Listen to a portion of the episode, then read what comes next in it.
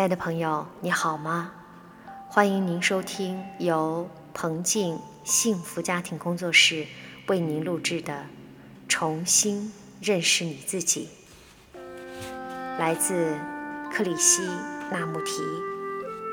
第一章：没有任何向导，你不能依赖任何人。事实上，并没有向导，没有老师，也没有权威，只有靠你自己。你和他人以及你和世界的关系，除此以外一无所事。多少世纪以来，人类就不断设法超越自己，超越物质世界的幸福。向往所谓的真理、上帝或实相那种无限的境界，或不受外界思想及人类的堕落所影响的存在。人时常会问：这究竟是怎么一回事？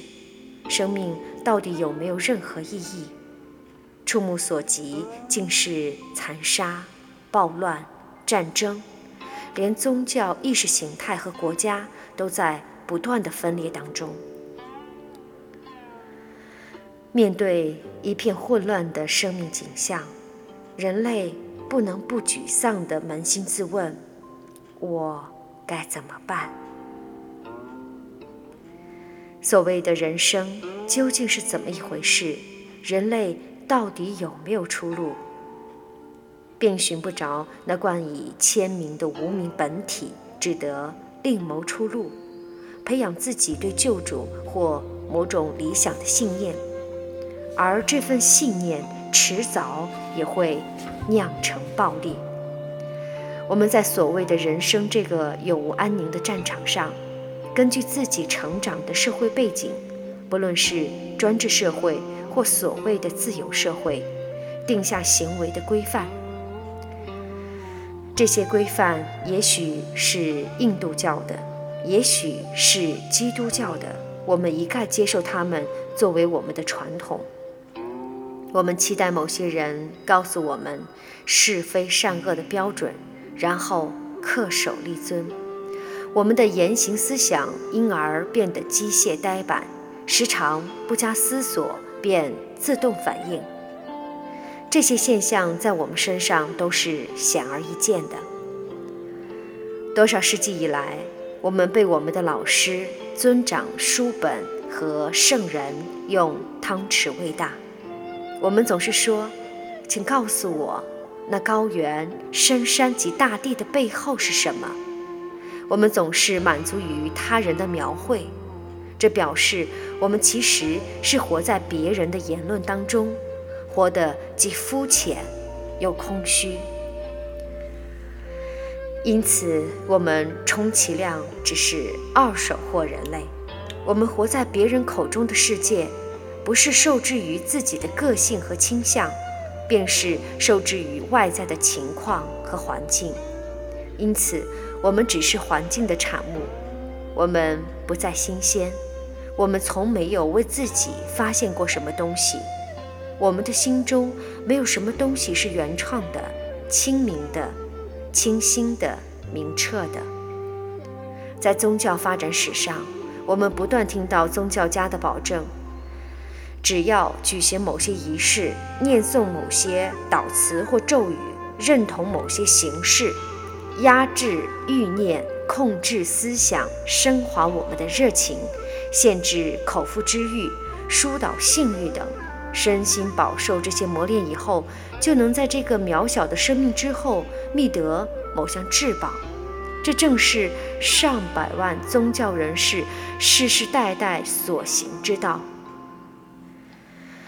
有些人隐退于沙漠或山洞之中修行，有些人拖着钵一村一镇的乞食流浪，另外有些人则群居一处，组成修道院。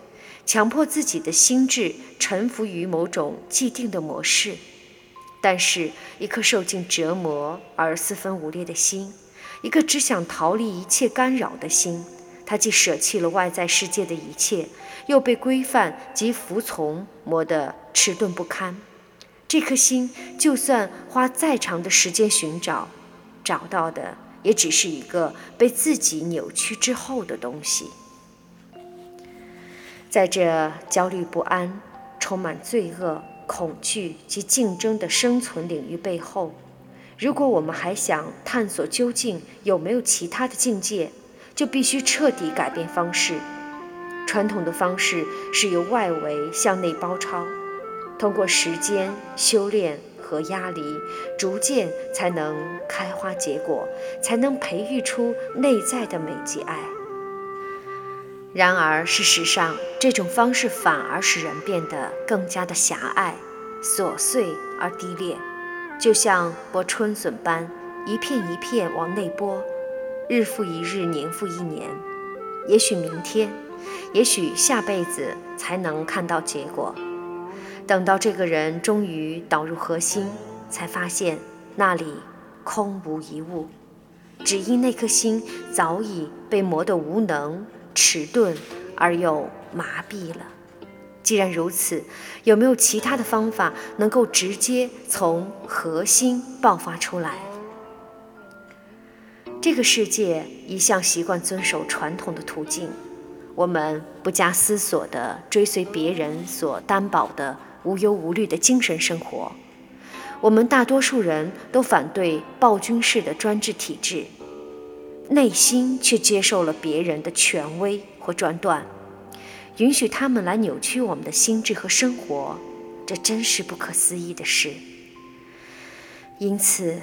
如果我们开始全盘拒绝，不是在思想上，而是在行动上，拒绝所有的宗教权威、所有的礼法、仪规和信条，我们立刻会发现自己陷入了孤立的状态，与整个社会为敌，而不再是受人敬重的高尚人士了。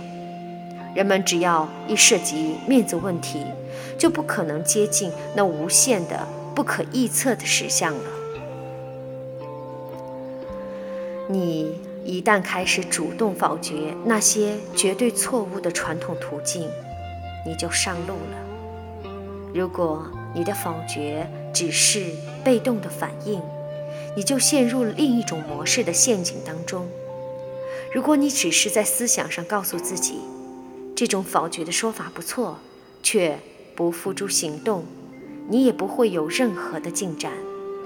但是如果你否决它，是因为你智慧清明，身心自由而无惧，并且认清了他的愚蠢和不成熟。虽然如此，你仍然会面临内在和外在的困扰与不安。不过，你毕竟跳出面子的陷阱了。人生的第一课就是不再追寻，只要一有追寻的念头，你就沦入了。橱窗浏览的行列了，这就是我们今天读书的内容。